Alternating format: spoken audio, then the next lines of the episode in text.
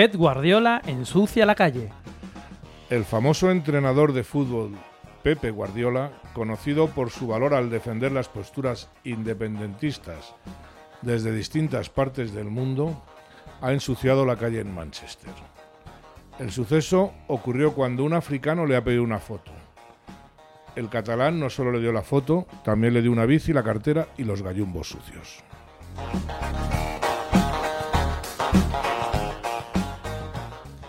Los comunistas a la greña, como siempre.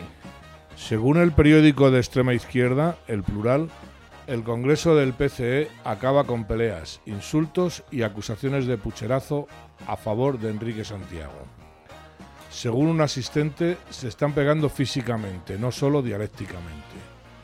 Otro ha declarado, se están poniendo morados para que se vea que somos de Podemos.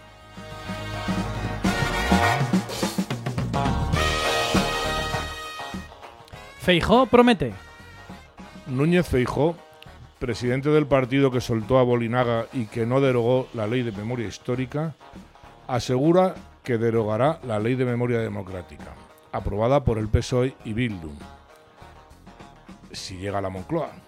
El gallego asegura que lo hará con la misma celeridad con la que Rajoy derogó la, la ley de violencia de género.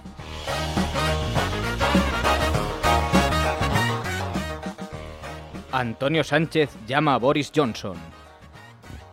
El ya ex primer eh, ministro británico, el globalista Boris Johnson, ha dimitido tras el escándalo de, de sus putifiestas en Downing Street.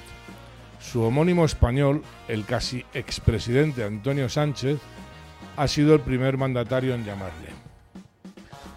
Pero mira que eres pringao, le dijo Antonio a Boris. Yo a los españoles les encerré dos meses mientras me paseaba con el Falcon y encima les digo que no hubo confinamiento.